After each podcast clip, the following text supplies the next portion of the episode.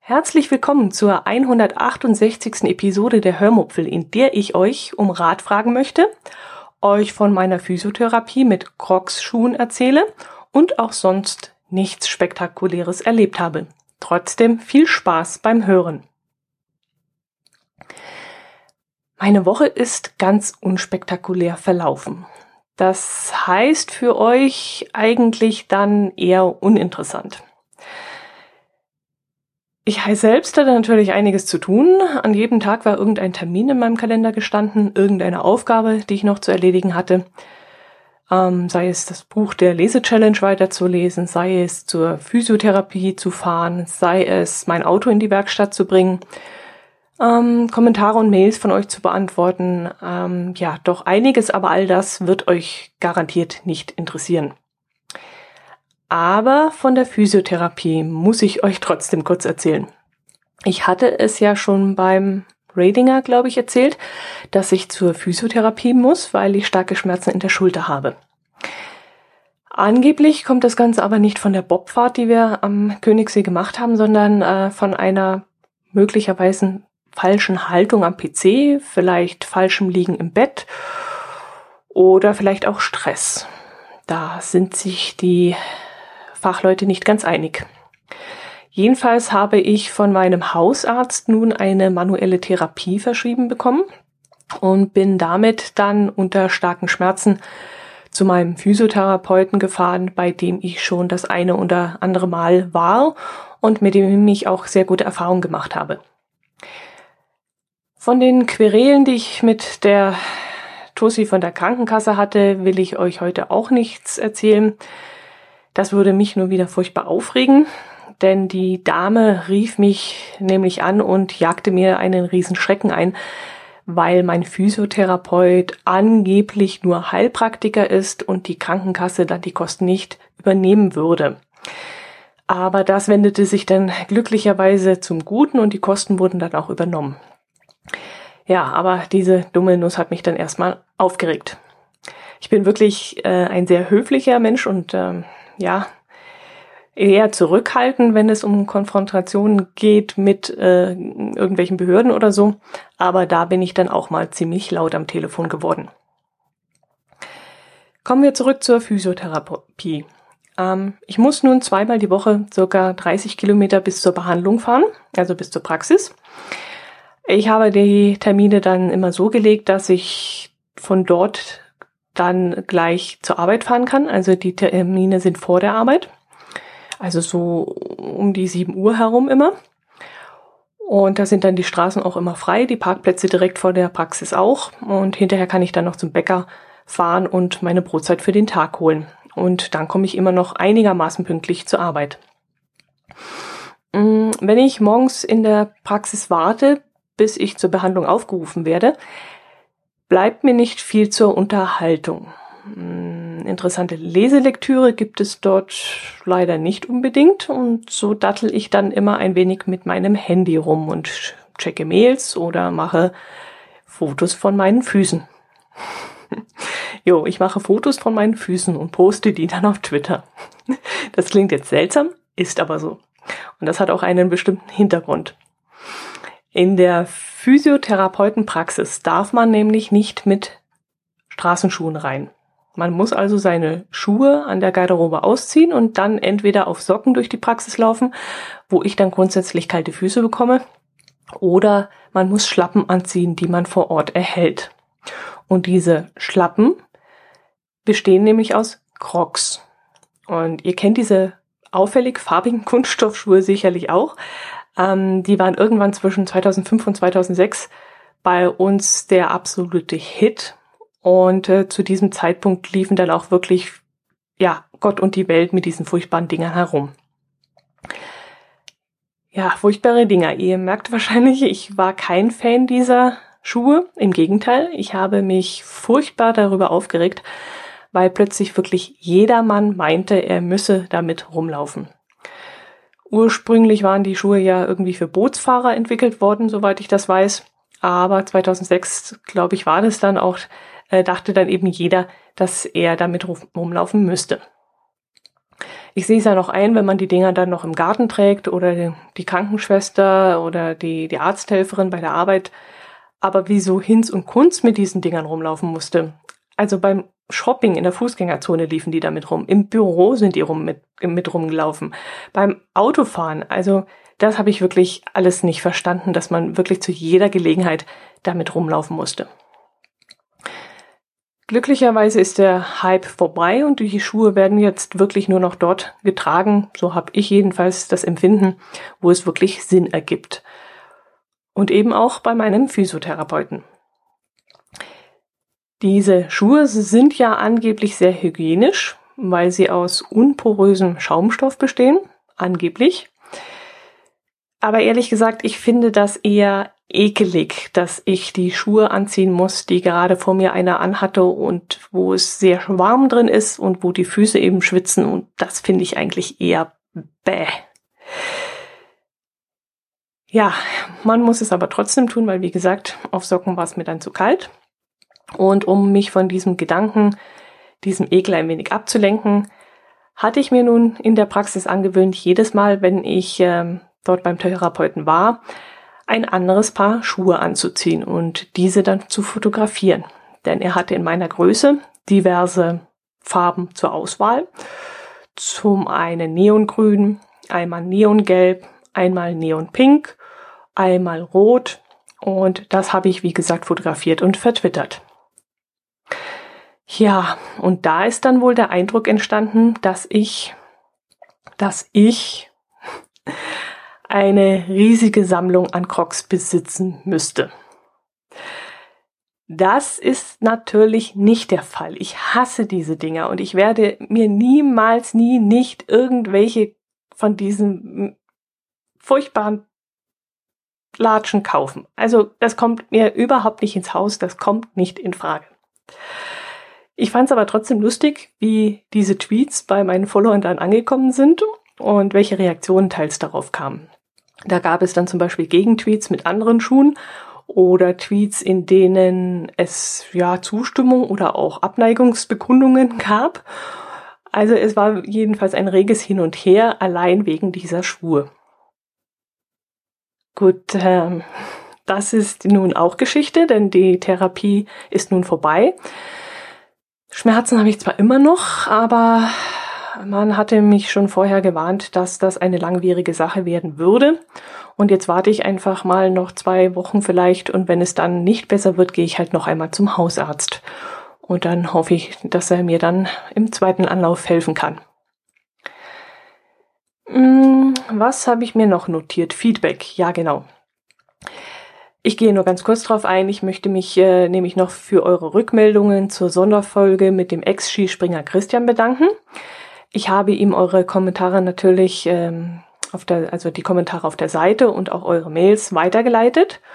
Und auch wenn mich per Telegram Nachrichten erreicht haben, habe ich sie ihm vorgelesen. Er hat sich dann auch sehr darüber gefreut und fand auch eure Geschichten dazu teilweise sehr interessant. Also, nein, umgekehrt, er fand die Geschichten, die ihr teilweise geschrieben habt, fand er interessant. Und ähm, ja, herzlichen Dank an dieser Stelle noch einmal dafür. Und falls da noch was reinkommt, werde ich ihm das natürlich auch noch weiterleiten.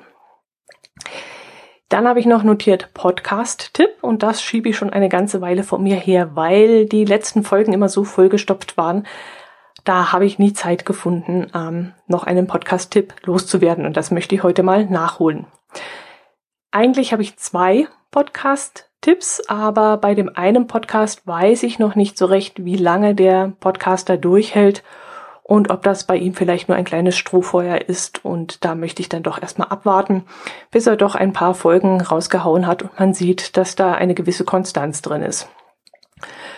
Jo, aber der andere Podcaster, da denke ich, dass das Projekt, das er nun angegriffen hat, äh, Beständigkeit hat und ähm, an dem werden wir dann wohl noch lange viel Freude haben. Der Podcast heißt Oma Erna erzählt und wird von Sönke betrieben, der auch beim Camping Caravan Podcast dabei ist. Sönke hat jetzt also noch ähm, ein zweites Projekt an den Start gebracht, nämlich besagten Oma Anna erzählt Podcast. Und er hat sich da nämlich mit seiner Mutti zusammengesetzt und redet mit ihr über ihre Vergangenheit, über ihre Kindheit, Schulzeit, wie das Leben damals auf dem Land so war, wie sich der Krieg aufs Landleben ausgewirkt hat, mm, über Schwarzschlachten und Schwarzbrennen und vielem mehr. Und das Besondere daran ist, dass die beiden auf Platt miteinander sprechen, auf Plattdeutsch. Also vielleicht nicht ganz einfach zu verstehen. Wer sich mit Dialekten schwer tut, wird es auch hier vermutlich schwer haben. Aber ich finde, man sollte es auf jeden Fall mal versuchen, denn dieses Blatt hat einen ganz besonderen Charme und macht eben diesen Podcast ähm, richtig aus. Mittlerweile hatte ich es so verstanden, dass Sönke versucht, auch seine Tante vors Mikrofon zu bekommen. Und das gibt dann natürlich äh, irgendwann nochmal eine noch ganz andere Konstellation, worauf ich mich dann auch schon sehr freue. Äh, wenn da nämlich plötzlich zwei Weiber hocken und Sönke dann zwischen dem Geschnatter sitzen muss und da auf Platt für Ordnung sorgen muss, das stelle ich mir ziemlich lustig vor und da freue ich mich jetzt schon drauf.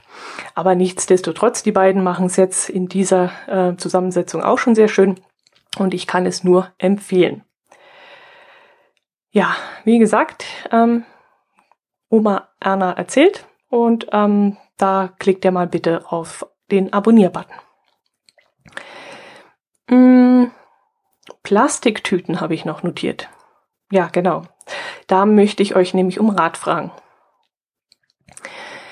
In der Episode Nummer 127 der Hörmupfel habe ich euch erzählt, dass ich mal einen Brief an den Supermarkt meines geringsten Misstrauens geschrieben habe. Damals ging es darum, dass ich es doof fand, dass man in der Obstabteilung für jedes kleine äh, Teil, also ja, eine eigene Plastiktüte verwenden muss. Also wenn ich zwei Tomaten, drei Champignons, etwas Salat, eine Paprika und eine Zwiebel kaufen wollte, dann musste ich eben fünf Plastiktüten dafür benutzen, weil jedes Produkt an der Kasse einzeln gewogen wurde.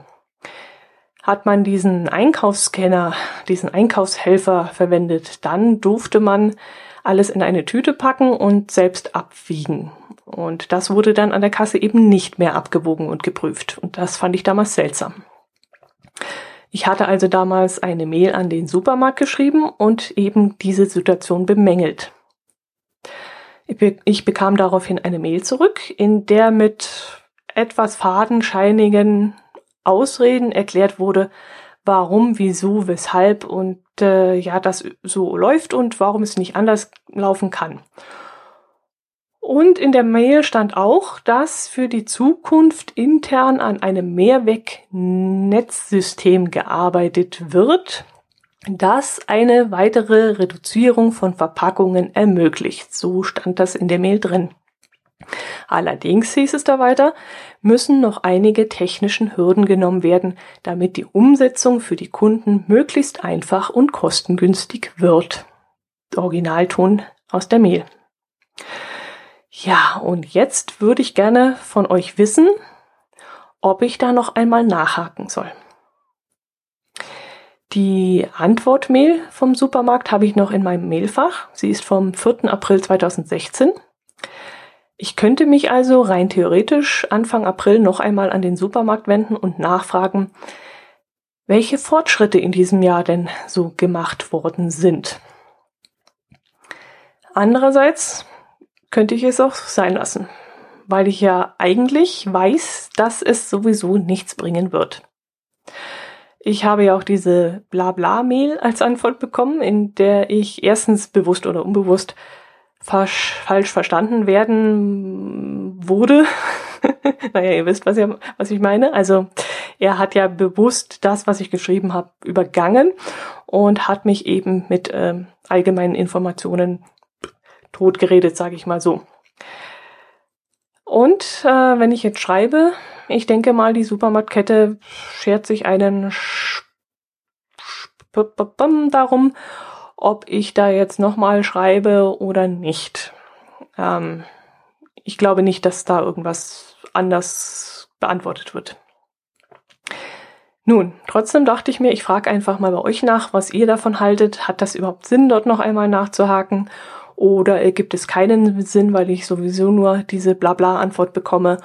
Ähm, soll man da einfach ja hinterher sein und einfach nochmal die Wunde, äh, den Daumen in die Wunde drücken oder ich weiß es nicht. Also normalerweise bin ich nicht so der Typ, aber hier wäre ich halt schon sehr neugierig. Jo, schreibt mir doch bitte mal in den Kommentaren, was ihr davon haltet und ähm, ob ihr das zu aufdringlich findet oder vielleicht sogar, wie ihr das nun halten würdet. Jo, schreibt mir und schreiben müsst ihr mir auch, wenn ihr bei der nächsten Lese-Challenge dabei sein wollt. Wir werden nämlich bald mit einem neuen Buch starten und ihr könnt, wenn ihr wollt, dieses Mal dabei sein. Es gibt ein paar Dinge, die ihr wissen solltet, wenn ihr dort gerne mitmachen wollt. Mm, erstens solltet ihr über einen Telegram-Account verfügen, denn das meiste spielt sich über die Lese-Challenge-Gruppe ab, die wir auf Telegram eingerichtet haben. Dort unterhalten wir uns dann über das Buch, vereinbaren weitere Leseabschnitte, machen weitere Pläne. Unter anderem zum Beispiel, wenn wir uns in der PodWG äh, treffen, um dort eine Podcast-Folge aufzunehmen und vieles, vieles mehr. Die, Pod äh, die PodWG selbst, das ist übrigens keine Pflicht, da braucht ihr euch keine Gedanken zu machen.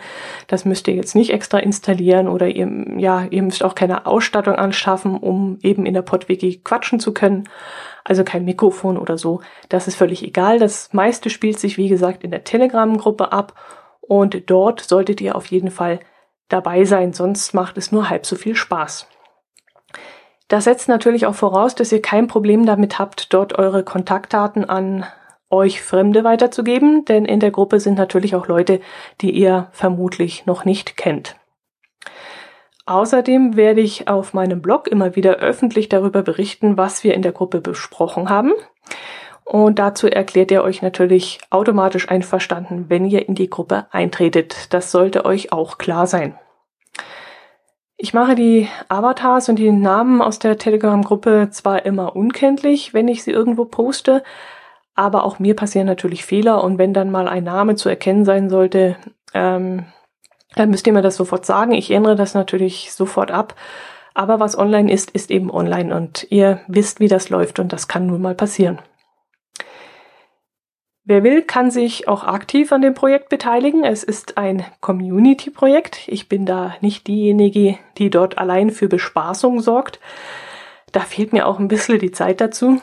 Aber bis jetzt haben die anderen sich da auch immer selbstständig eingebracht, auf sehr nette Art und Weise eingebracht und immer irgendwas selbst organisiert und das läuft wirklich fantastisch. Wer also Ideen hat, kann sich dort gerne einbringen und welche Resonanz das dann auslöst, seht ihr dann selbst. Also bis jetzt wurde immer alles sehr offen und ehrlich diskutiert und die Ideen wurden auch entweder kollektiv ähm, angenommen oder auch eben abgelehnt. Also das Team, das da im Moment drin ist, ist echt eine Wucht und ähm, da könnt ihr euch sicherlich drauf freuen. Ja, wenn ihr also dabei sein wollt, dann meldet euch schnell bei mir per Mail unter ähm, die-hörmupfel.gmx.de. Ich antworte euch dann innerhalb von wenigen Tagen. Sollte ich mich nicht melden, ist irgendwas schiefgegangen, dann ist eure Mail vielleicht im Spam-Ordner gelandet. Dann solltet ihr mich noch einmal über die Kommentarfunktion auf oder auf Twitter kurz mal anstupsen und nachfragen, ob die Mail denn nicht angekommen ist. Dann schaue ich nochmal separat nach. Also warte nicht zu lange, sonst müsst ihr nämlich nachlesen. Wir starten nämlich in Kürze. Ach so, ähm, ich habe euch ja noch gar nicht gesagt, was wir lesen werden. Also wer die Sonderfolge 2 zur Lese-Challenge letzte Woche nicht gehört hat, was ich euch aber empfehle zu tun, denn darin haben wir hm, alle Bücher vorgestellt, die in die engere Wahl gekommen sind.